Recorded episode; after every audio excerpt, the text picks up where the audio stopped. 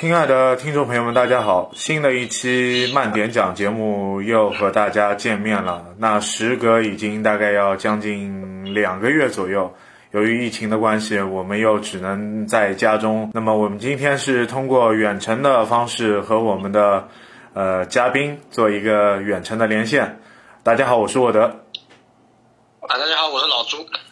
那今天和老朱聊一个什么样的动漫话题呢？其实我们一直也很熟悉这个 IP，也是伴随着我们从呃少年、嗯儿童开始成长，一直到我们长大到现在，这个 IP 还一直在火热的出现，那就是《忍者神龟》系列。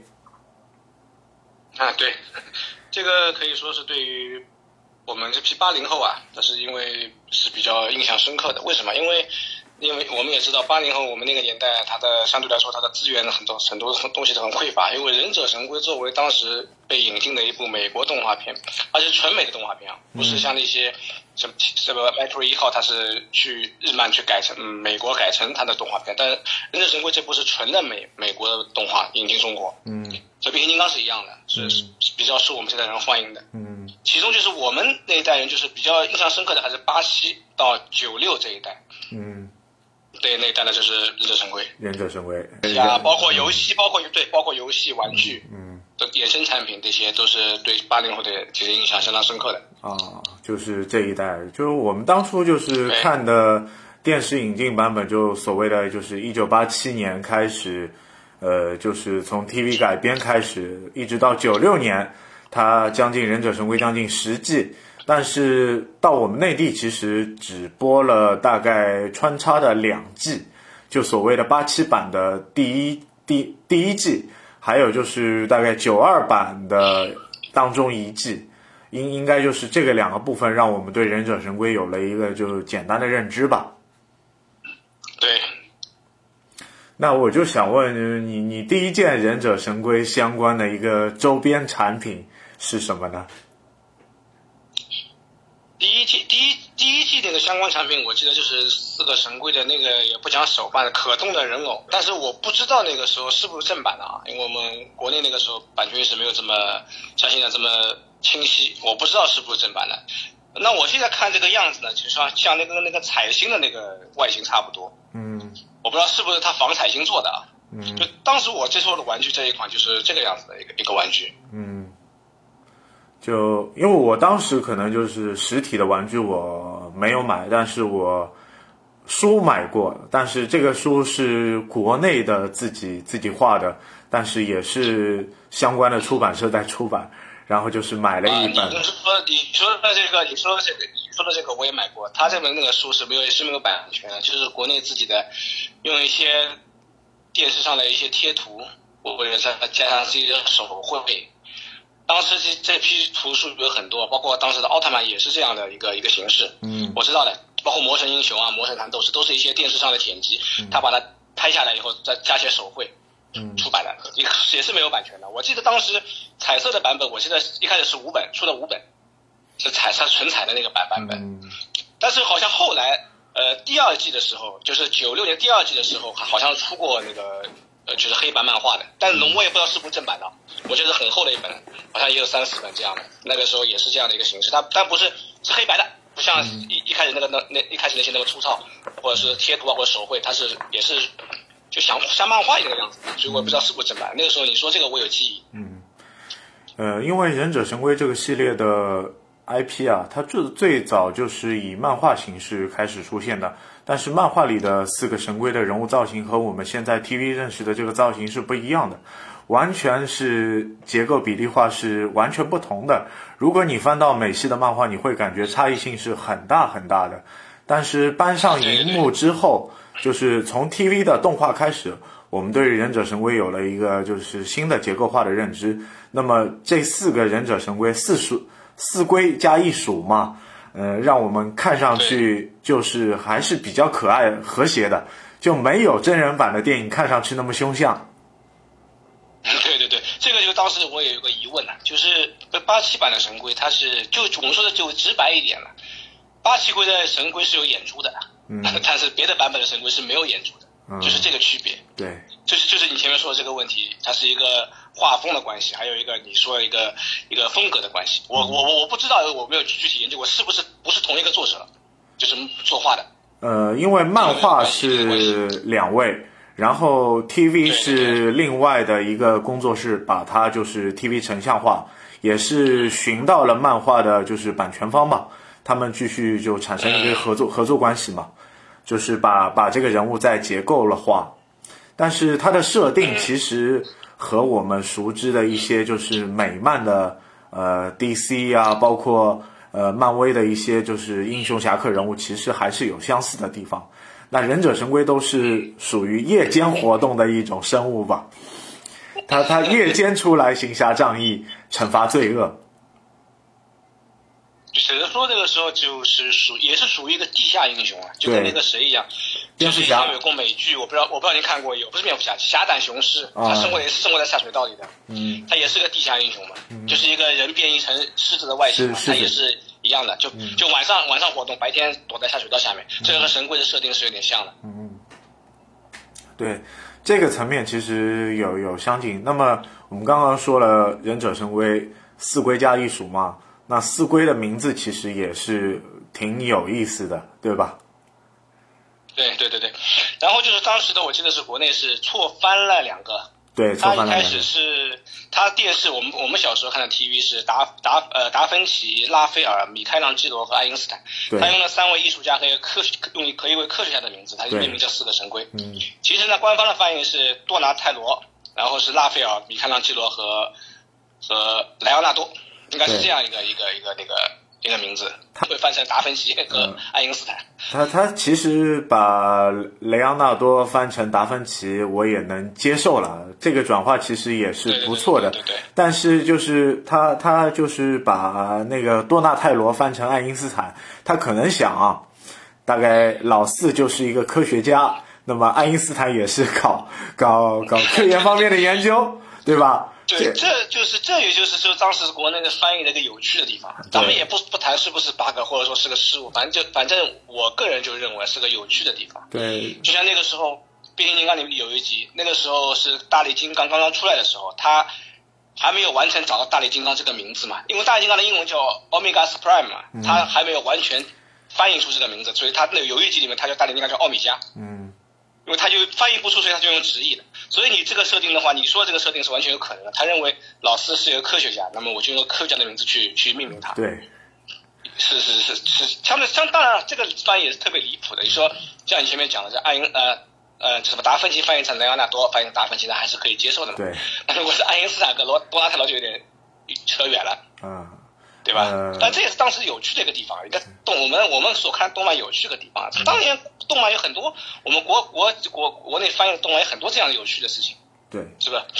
就相对的个槽点梗点是很多的。那我们刚刚说了说了四龟艺术嘛，呃，他们的老师 Splinter，那原先也是一个呃日本的应该武士吧，他也是会日本忍术，他和就是我们的呃史雷的。之间其实有了错综复杂的关系，包括我们八七版的动画和新版零三版的动画，其实描绘的故事还是有区别。对，应该嗯，应该是两个世界观吧，两个可以说平行世界嘛，是两个世界观嘛，而且四个龟的性格八七和零三也是不一样的，嗯，很有很大的区别。但但我从我最近一直在回看零三版，我觉得零三版基本上。四个龟的人物性格还是和八七版的还是相近一致的。那老二还是比较鲁莽的，那那老大的性格肯定还是恢复到原状。老四的性格是他其实他其实他他他其实这样，他其实是他其实其他三个人问题不大，就是关键是拉斐尔的性格是有点大的偏差。就是说，在八七版动画里，拉斐尔没有零三版这么的冲动。你说鲁莽的确是有，但是。但是零零三版是特别冲动的一个人，就说两句就要上火的那种感觉。但是八七版是不是这样的？啊的就是八因为八七版它这个画风啊，包括这个剧情啊，它是偏于一种比较比较怎么怎么这个词怎么用呢？比较可爱一一方面的，因为它这个神龟的设定也是比较可爱的，并不是那像很凶相的那个样子。对，就是所以他可能把把拉斐尔做的没有像零三版这样的冲动。啊，你看零三版这个，包括电影啊，包括电影，他这个拉斐尔的性格是非常冲动的，呃，跳两句我就要上火这种感觉，我就要跟你打架这种感觉。但是八七八七没有，八七的拉斐尔不是这样的。八七的呃设定其实更收敛一点，但是真人版的电影，如果你看过对最早嗯九零版的真人版电影，你也会发现一个问题，就是拉斐尔的人物个性固有的就是有一些就是狂放，因为他是四个龟里面就是个人的格斗能力和杀伤能力可能是最强的。所以他的一些人物个性其实和另外一个角色就是 Cassie Jones 有一些相近的地方，这个是我是我自己的认知啊，不代表官方的论述啊。就是就是说说白了，就是有有点有点小自负，也不也不是说完全自负，有一点小自负，对这个这个对自己的这个能力是非常自信的，嗯，就只能是这样讲，这样一个性格。就四个人的人物个性其实也是很明显，但最最最就是全能的还是就是呃蓝色眼罩的老大嘛。蓝色眼罩的老大他是顾全大局，呃，所有的东西都是为着三个小弟兄去着想嘛。对对对对对，莱昂纳多嘛，呃，然后是后我就是相对来说，相对来说四个神棍里，我还是比较喜欢这个拿双双刀的。啊，这就是当小时候的时候，小时候、哦可以小时候是是比较喜欢这个拿双刀的，因为就像你讲，他可能一方面他有领袖气质嘛，就像你讲的，可能一方面就是顾全大局嘛，就这样一个性格是一个人格魅力嘛，就是容易让小孩子喜欢。好，那那就老我三纯纯粹老三纯粹逗逼了嘛，对不对？就是吃披萨那个逗逼嘛，对不对？就是一个 逗逼性格嘛，对吧？老老三的是最性格最最最最鲜明的。对老老三的性格，你就会发觉这四个人里面，老三的人物个性就弱化了，就不像这个呃老大、老二、老四那么的，就是凸显自己的人物性格，更显得自己是个好像是一个平庸的人，对吧？对对对，这个你讲的对啊，对，的确是这样。在巴西动画版的话是特别突出的，就感觉他是一个很平很平常的，也不是什么也不是什么武艺啊，或者说是什么样一个突出的人。你像老四他，呃，科学科研方面，对对不对？老大的话顾全大局，人格魅力；啊老二的话武力比较强一点，对对自己有点有很有很自信。但老三的话的确是，就缺乏一种存在感。对，就零三版的动画，就是我复盘的时候，我一直看，就是老三在遇到子龙帮也好，遇到角帮也好，就是大规模的阵仗受人围困，基本上都是叫弟兄们过来帮他解个围，他自己要去独立 独立去脱困的那个画面，好像就是有很大的缺失很少，很少，基本对上很少很少，就一下把这基本上是很少。对，就就一下把这个人物就给弱弱化掉了，就就感觉好像虽然他是忍者神龟，好像武力值好像就是比其他三位要低很多一块。对对，就相相对相对其他四个，他是比较缺乏存在感的一个、嗯一个神龟存在，的确是的确是这样。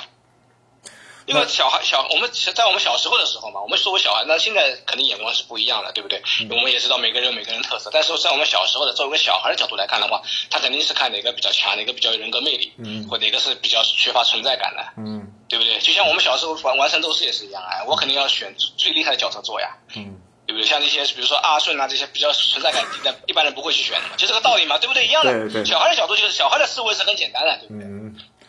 那那我们刚刚说说了、呃、四龟，还有说到 Splinter，Splinter 其实还没有大的展开嘛。那么我们再说一下他的反派人物角色，呃，克朗，克朗就是朗哥嘛。嗯呃，这个就是大脑袋，大脑袋在这个反派的作用力下，他其实呃是一个中枢大脑嘛。对，呃，他更多体现在去和斯雷德一起，怎么说就是其实克克朗这个角色其实就是八七版的一个单独的设定，因为在零三版可能在电影版里面就是克朗是比较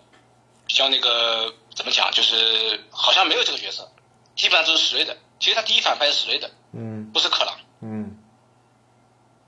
克朗这个角色呢，我是相对比较喜欢的。我喜欢什么？喜欢他那个机器人，并不是喜欢克朗本身。就就那件外衣，就那件外衣。对对，那件外衣。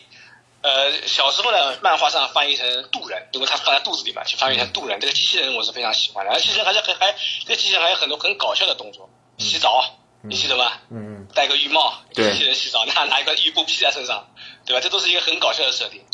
那其实其实整整个神龟呢，它第一个反派，第一反派其实是史瑞德，并不是克朗。嗯，克朗只能说是嗯反派二，呃因为史瑞的这个角色，他其实他其实有十几个，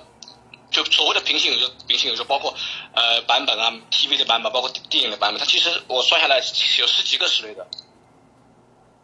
嗯，就我们看到的史史雷的也好，包括史雷的治下的呃牛牛头猪面，牛头猪面也是呃为他去竭尽全力去做一些事情嘛。包括我们在看到角邦，呃，我们从八期呃系列的实际我们来看，这个组织对忍者神龟似乎有着一些神秘的关联。这个我我我不知道你你自己有没有去挖掘一下他们背后的故事？哦，这个这个其实我们看到很简单，就是他们这包括你想的牛头猪面也好，忍者神龟也好，他们其实都有共同点，都都是变异的，对，都是变异的生物。包括之后我们会提到的苍蝇人，嗯，还有那个鳄鱼鳄鱼鳄鱼船长，鳄鱼对不对？还有一个是，对吧？还有一个是什么？还有是三只青蛙是吧？我记得好像对，三只青蛙也是，变异的，三只青蛙，还有那个变异的还有那个飞天的鸭子，啊，对，还有一个飞天鸭子，就是青蛙和其实和神龟也是有关联的。为什么？都是两栖动物，嗯所以他作者故意把青蛙和神龟做了一个联动。嗯，其实后面还出过游戏嘛，忍者蛙嘛，对，其 实就是这个，三个一个一个绿的，一个黄的，好像还是什么颜色，三个蛙嘛，就是这个东西。它和神龟做了个联动，包括一些呃另外的配角也很出彩，像开西琼斯啊，对，对吧？对，这些都都很都很都很出彩的这些这些角色。其实《神龟》这个剧，它其实并不单单是个神龟，就这是美漫的一个魅力啊。它其实并不是单单说这是个神龟出彩，那些反派其实它刻画的都是很有特点的。对他他的反派，我就是纵观一下反派的，就是过程吧。他们也不是就说一开始就是大奸大恶之人，也是因为某一些事故产生之后，人性的一些扭曲变成了这个样子。那那也有一个起源，一个偶然，就是说不可能，就是说就呃娘胎出来他就是一个大奸大恶的人。啊，对对对对对，就像好像我记得牛头和猪面好像是就是社会的流流氓小混混嘛，对流氓就是一个小混混都是流氓小混混嘛，然后跟就被史史瑞的蛊惑，然后跟着他混嘛，然后被啷个的一个什么机器搞了变异了嘛，一个和猪融合，一个和牛牛和犀牛融合嘛，对，就成为一个一个那个呃变异人嘛。嗯那他们两个的名字你还记得吗？呃，好像是我那时候名字。好像是一一个一个叫波比，一个叫罗斯泰迪，这个我印象还是比较深刻很多。很多朋友都忘记了，都都这其实这个名字它是在就是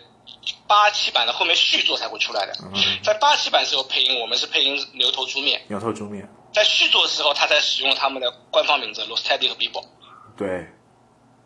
所以没有看过后面一部分朋友的呢，就是前只看过八七，当年我们八七年八七年的时候应该是我们九零年时候引进的，对，九零应年该九零年时候是引进的，在九零年时候引进的。对第一，对，在在上海电视台好像是还是哪里？我记得上海电视台有，呃那个时候他第一部的时候他是说说牛头和猪面。对第一部，它是在广州电视台进行播放，然后是也是在上海播到，上海差不多应该是九一呃九一年左右播的。然后到它的就是《忍者神龟》的第二季，应该应该所谓我们的九二版吧。我们我们所谓的九二版，差不多应该是九九四年左右播的。嗯嗯嗯嗯嗯，所以说，就像你前面讲，我们说到最初那个问题就是，其实我们的《忍者神龟》没有看全，它其实有一百九十四集，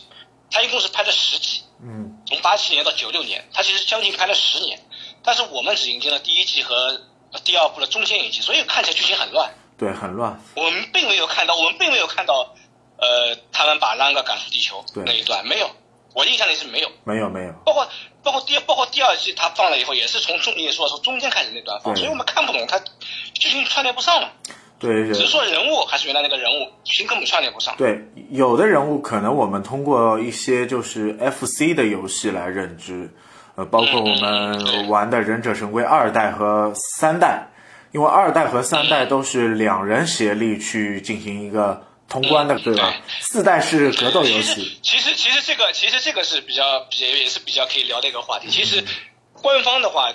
官方的话就两座，就是说他所谓的一代、二代，就是我们所玩的二代和三代。其实它一代它是作为一个试水，它是 Konami 的一个试水，是单人游戏，叫《鸡龟忍者传》。对《机龟忍者传但》是我们呢，国内国我们国内盗版商来写成《忍者神龟一代》，嗯，其实并不是一个作品，它是当时 Konami 的刚刚做这个游呃游戏的一个试水，出了一部叫《鸡龟忍者传》。这个游戏跟后面两个游戏风格完全不同，对它是四个神龟随时可以切换的，对就等于你有四条命嘛，对对不对？你你可以是随时的来回切换嘛对，而且它的它的那个当时的我不知道为什么它有没有程程序员或者说试官员去试过这个游戏，这个游戏相当难。嗯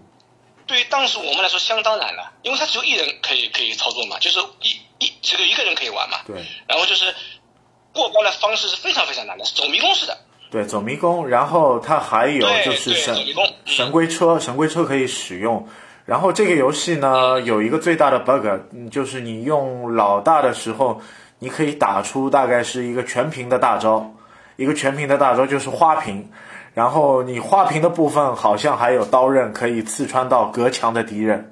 那这个大招你以后可以去研究一下。我用过，我用过，我用过，我用过，我好像看看到过，网上网站上看到过，这个是所谓的一个大招是有。那就是相对人物一些反派的认知，可能我在就是我我所谓的就是呃神龟二代和三代里面有，就是盗版商最可恨的就是他在应该是神龟三代吧，三代里面最后的 BOSS 是是呃史雷德，史雷德，两座都是史瑞德。对，两座都是史。史雷德，其实其实两部的它的衍生名称，一个是曼哈顿，好像是曼哈曼哈顿什么罪恶，嗯后面一部是史莱德归来。嗯，它是两部，其实以我们所谓的二代、三代，其实它有它单独的名字的。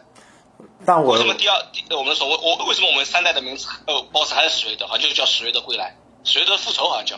呃，我记得我我玩的那一代史史史雷德直接上就是半空中，他直接是丢闪电的，然后你各种攻击对他都是无效的，怎么打你也打不死这。是关这这是这是盗版的一个对就是盗版的当时为了正版为了正版为了抵制盗版，他故意的做出了一个 bug。如果说你盗版上去盗盗版这盘正版卡的话，你最后史瑞德会变成不死之身，嗯就打不死的。这和当年的那个外星战将其实是一样的，你你也玩过外星战将嘛？嗯，外星战将的盗版，如果你盗版的话，它就一格血，喷一下就死。嗯，那这个这个，而且这个关是非常难的，基本上不可能你喷不喷一下过关。但是它当时盗版，其实它有有血的，有血量显示的，只不过你作为盗版卡的话，它给你这个呃程序呃代码锁死了，所以你就一格血。忍者神龟的所谓三代的，它最后也其实也是这样。如果说你盗版，它就是随的是不死，打不死永远打不死。对，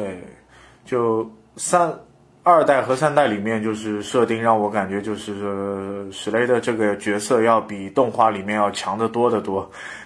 颠覆了我我一个新的认知。然然后还有就是一些普通的 BOSS，可能有一些 BOSS 在动画里面会出现过，但是有一些 BOSS 就没有。那么我也是通过这个层面去认知一些呃人物吧。那后来自己百度百科也查了不少的人物，那、呃这个方面我觉得《忍者神龟》在人物刻画上，它细分每个人还是就是着色比较多的，它笔墨下的也是，比较重它不是。它它对它并不是说一笔带过的，它其实每个反派都有一段故事的。那我们随便举个举个例子啊，我们从怪异博士呃巴克斯特苍蝇开始说，他也有有一个属于自己的，比如说一个一小部分的故事。其实他这个其实跟变形金刚其实是有相有相同的。就像变形金刚，你知道，他有时候一些剧集他是单独讲一个角色的，他可能是美国人是为了想介绍新玩具或者怎么样。就像我举个例子，变形金刚有一集。一个一一个奈格维车，他就故意去讲了红色警报的故事，就是故意去刻画了红色警报，因为之前红色警报这个角色他没有出来过，他为什么要刻画他？就是可能美国想他是个新玩具，我要推广一下。对那同样可能他把这一套也弄到了那个神龟里面，对所以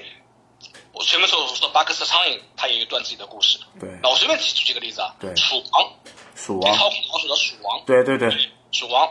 对啊，记得吗？记得下一个可以记得。操控老鼠的鼠王，对。包括包括那个还有是还有哪个角色，包括石头兵、石头将军，石头将军。他，也是有台词，他也是有台词、有故事的，嗯，并不是单单的一个反派的一个，比如说带兵的将军，并不是这样的。因为因为我记得石头，而且而且时至今日啊，石头将军在我们这批人的心中地位还是很高的。石头将军很牛的，石头将军我记得是从火星上带了一帮人过来下来，呃对对对对，要攻占地球，然后然后还带着克朗把科技大厦打回来，这一段剧情我印象很深刻。对，对，而且他是外形是美国大兵的造型，嗯，就当时美国大兵的造型去刻画了这个石头将军。所以这些角色其实都有一个故事的，并不是所谓像我们一些别的动漫或日漫也好，或者他有些角角色一笔带过。所以说我们能够，就是为什么他能够这样，就是我们所所以到现在还能记住这些所谓的反派，嗯，因为他都有自己的故事。啊他他都有自己的故事，像我们刚刚聊到就是忍者神龟 FC 上的二代、三代，那四代的作品就是更颠覆性了，就是两两人格斗的一个游戏。那这这个这这部这这部作品，这部作品其实很厉害。这部作品时至今日还是被誉为是 FC 上最经典的格斗游戏，没有之一，对没有之一。这这个到现在还有，到现在各网站上，我们可以就举个例子，B 站上面它还是有它的比赛直播的。因为这座游戏它是在 FC 最后期的时候推出的，我也不知道为什么可能会出这样一个思路。在这个游戏好像我记得九五年出的吧，这个时候 FC 其实已经淘汰了。这这座的游戏没有记错的话，应该是九三年出现，就是具体卡带有的时候，大概九五年左右才流流到我们中国的市场。因为对的，因为因为这这个关于这个的，就是它这个游戏的一个简介，我去看过相关的资料，它的确是在 FC 快没了，就快淘汰的时候出的。他们我们也没有搞懂卡纳米是个什么思路，所以在 FC 快淘汰的时候，那个时候其其实很多格斗游戏都已经起来了，包括街霸拳皇，嗯，都其实都已经有了。所以卡纳米借鉴了这些游戏的经验，所以它塑造出了一个 FC 史上最经典的一个格斗游戏，没有之一。这因为因为我们知道 FC 上面，FC 上面其实是没有街霸的。对都是盗版商做的，台湾的盗版商做的，其实没有一一个正统街霸的作品，对对不对？那唯一打击感强的就是这款机龟呃呃忍忍者忍者龟格斗，那我们所谓的四代了。对这款游戏的每个人的技能，包括杀招，包括游戏的平衡性，就是还是比较正常的。就是说我对你我对战，大家都能发出招，但是这个发招嘛，也不是就是说太随便的发招。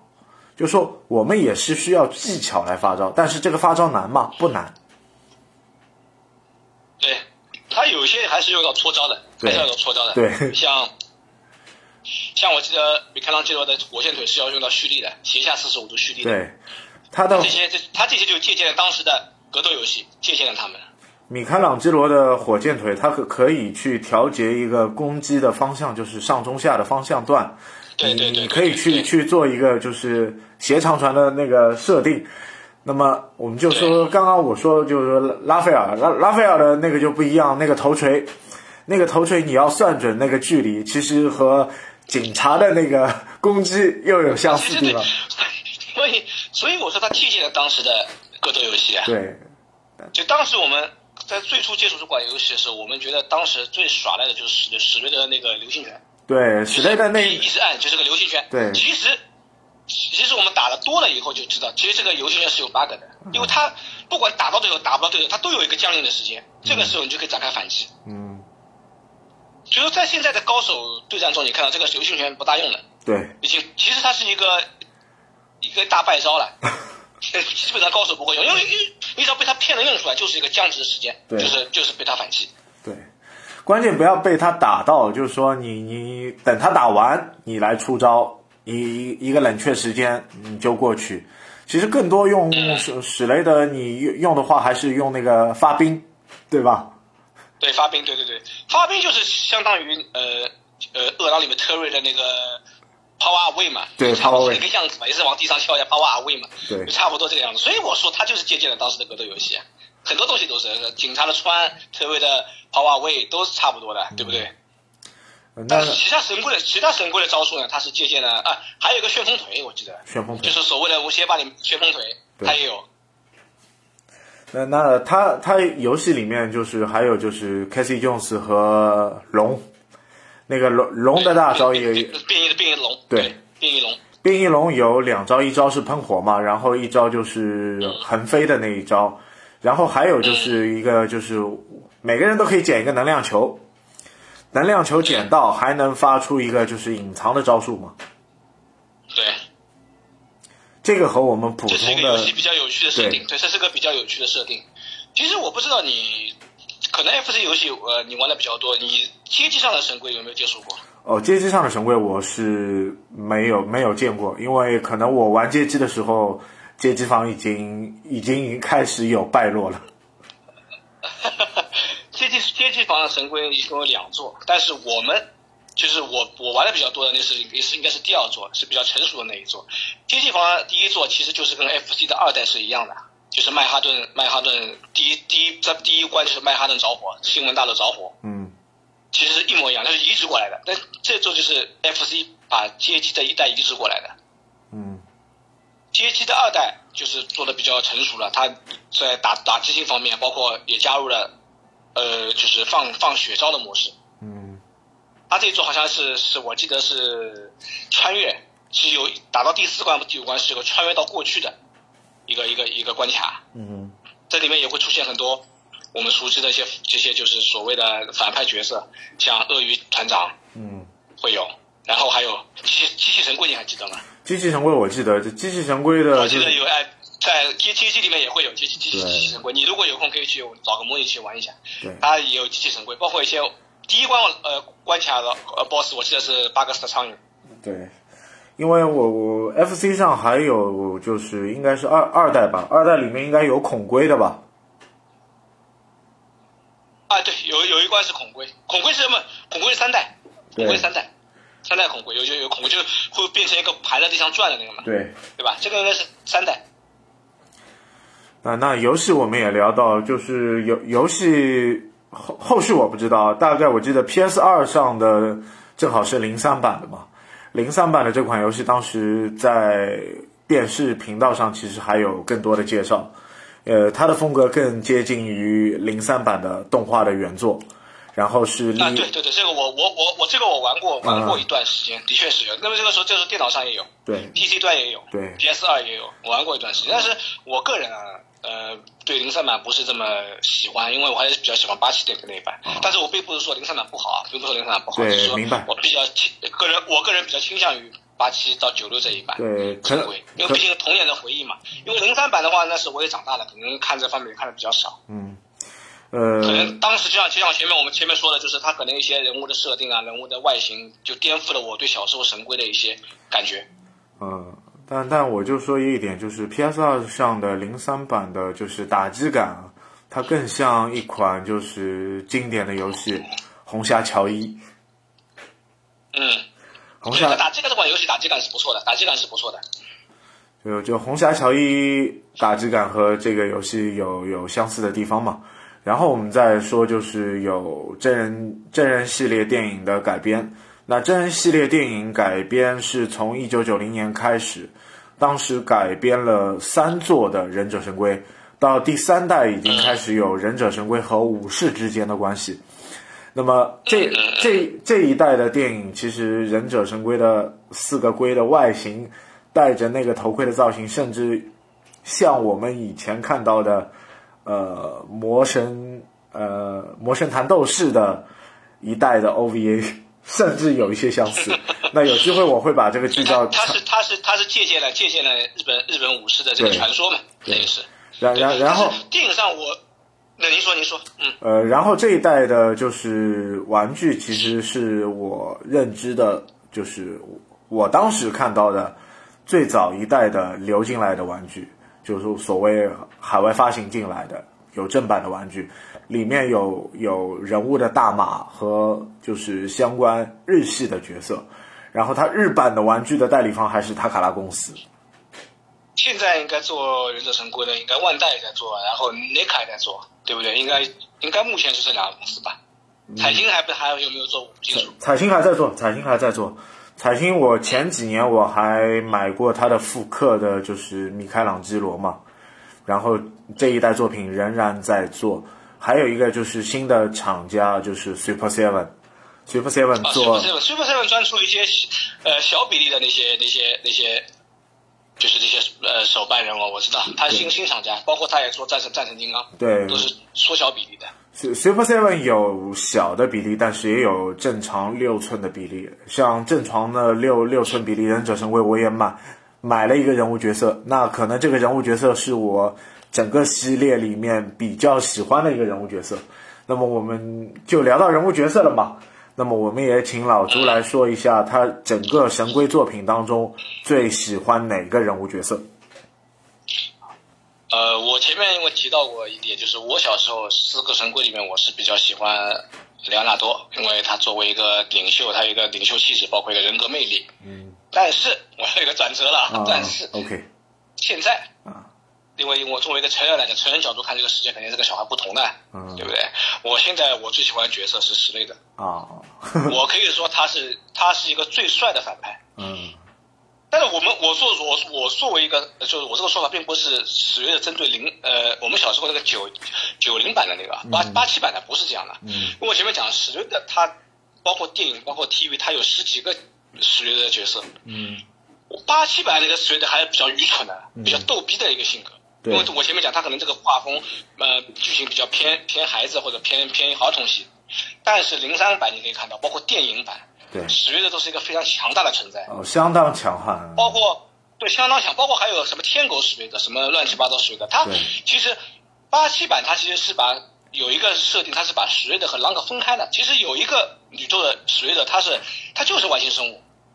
史瑞德本身就是个外星生物，他附体在一个一个一个武士的铠甲里面，就作为一个史瑞德诞生，它是这样一个形形式诞生的。所以他是不是？把当时把他做他后面这个史瑞德的设定是不是借鉴当时八七年的也是有可能的。他把朗格和史瑞德变成了一个人，嗯因为为什么我会喜欢史瑞德？因为我小时候对一些面罩男是比较有有一些就是情有独钟的，因为面罩男对于我来说有一些我就感觉很神秘的感觉，戴那个面罩，不知道里面什么感觉。不像我一直跟你说，我喜欢特种部队的野野鸡车指挥官，啊，对不对？包括包括呢，还有还有还有呃街霸里的呃巴洛克，巴洛克就是我们所谓叉子嘛，戴个戴个面具的。就这种人给我一种很神秘的感觉，对我想知道他是面具下长什么样。包括北斗神拳的那个三哥嘛，杰呃甲甲基嘛，嗯甲基我就喜欢戴那个面具，对，戴那个面具嘛。所以现在的话，我是特别喜欢史瑞德，不管他这种性格也好，力量也好。其实我可以说，神龟四个是打不过史瑞德的。嗯不管从电影也好，那我们撇开巴西不谈，不管不管从电影也好，从零三版也好，对。他们四个加起来打不过史瑞德的，史瑞德是非常强大的一个存在对，所以在游戏里他也会这么强。嗯就是说四个神龟要如何打，可能可能最多打平吧，但是有 Splinter 大师，可能就五人合一还能打打赢这个死对对对对，史雷德对吧对，但是但是说你靠如果 Splinter Splinter 大师和史瑞德单挑的话，还不一定能赢。啊，对，因为因为这个比例不一样，如果大家都是人形形态的话，我觉得 Splinter 还会有一定的胜算。对，那那这个弱势就不同了。那我我我想说我，我当初的神龟认知当中，我一开始是比较喜欢就是拉斐尔，就是红红眼罩的，啊，就是武力比较比较比较强，是不是？对，武力比较强，拿峨眉铁刺嘛，性格比较狂怒的，对吧？喜欢哎喜欢出风头，说说到说到说到说到这个，我们现在才知道叫峨眉铁刺，小时候我们只知道叫叉子，吃饭的叉子。对，现在才知道叫峨眉铁刺，是种武器的一种，对不对？对小时候我们以为这是叉子。对。峨峨眉铁刺还是你要从一些就是武侠剧目当中你会翻到，哇，这这个是奇门兵器啊，还还不是常规兵器。但是你你从我一些介绍的网站上，仍然还是叫拉斐尔是拿的叉子，他不叫是这这峨眉铁刺，对吧？那那这也是个比较有趣的当时的说法。那仔细想想，我我又揪到一个点，就是说，你说武士的刀、铁刺、双节棍、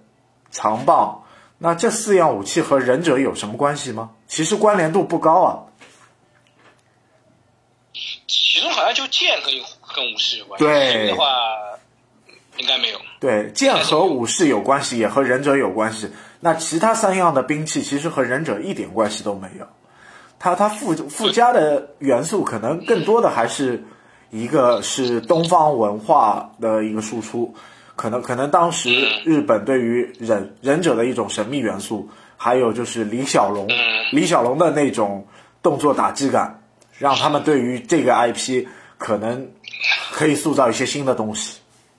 对他，他肯定是借鉴李小龙，因为为什么有双截棍嘛？李小龙那个时候就耍双截棍嘛，他肯定是借鉴李小龙这个双截棍的元素，所以安排了双截棍在这个在这个作品里面嘛。嗯，这肯定是有关联的。那那我长大之后，我在喜欢的一个人物角色可能也是戴面具的，但我不喜欢史雷德，但是我我我比较喜欢 Casey Jones。那我在 Super Seven 的就是玩具列表当中，我也是买了它六寸的一代的 Casey Jones，也是充满着好奇心去买的。曲棍球男，曲棍球男是不是？对，曲棍球男，那也戴着面具嘛，对吧？啊，对对对对，我把他忘记了。那那不一样的感官嘛，但但惩恶扬善的一个方式，但人物性格还是有一定的缺陷吧。但是真人版的电影里面，凯西·琼斯的人物性格可能更接近一个完美，动画上面还是有缺失的。动画片里的话，动画片里的话，他性格有点极端，嗯，他是用自己的方式去惩善扬恶，呃，惩善罚恶，就是说他有点极端这个性格。对，他跟神龟又不一样了。对，狂躁。对，有有有点有点狂躁，就类似。也可以说他是惩罚者的另一面吧。对对对。那我们今天就是浅谈了忍者神龟的一些内容，也感谢老朱来参加我们这次远程连线的节目。多可以说，对，因为因为其实还有很多可以说是节目时间不允许。不，也不是节目时间不允许，因为是我们第一次尝试远程连线嘛。那么，如果我们这个方式能够继续保持下去的话，我们希望我们的时长可以继续把它做下去，希望听众能够继续收听我们的系列节目。那当然，当然也希望也希望疫情尽快过去。好的，好的。面对面对面的话，肯定要比连线要效果来的好得多嘛，对不对？感谢大家的收听，谢谢大家，再见。啊，再见。